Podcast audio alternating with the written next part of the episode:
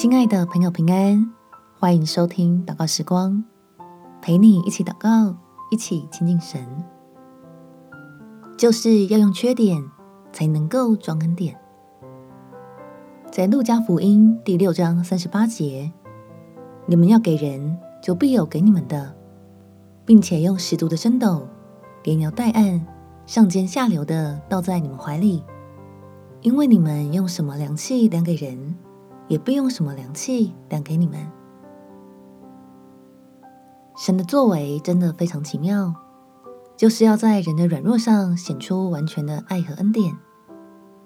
特别是当我们能学习像他一样对待彼此的时候，神赐的福就会多多加添在你我身上了。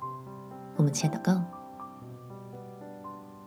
天父，求你让我的家装满爱和祝福。给我智慧，为了你的怜悯而欢喜。别人究竟是好是坏，我就放心都交托给你处理。因为你不要蒙恩的人走回头路。明明拿着上好的福分，又预备得着丰盛的好处，却又总想着过去的事情，一笔一笔的算着基督早已赎回的旧账。求爱我的神开我的眼睛，让我能在眼前人的软弱上看见主赐的恩典，使我的心从愁苦变成快乐，从计较变成宽慰，因着对神的信心有全然的满足，然后真看见你奇妙的作为。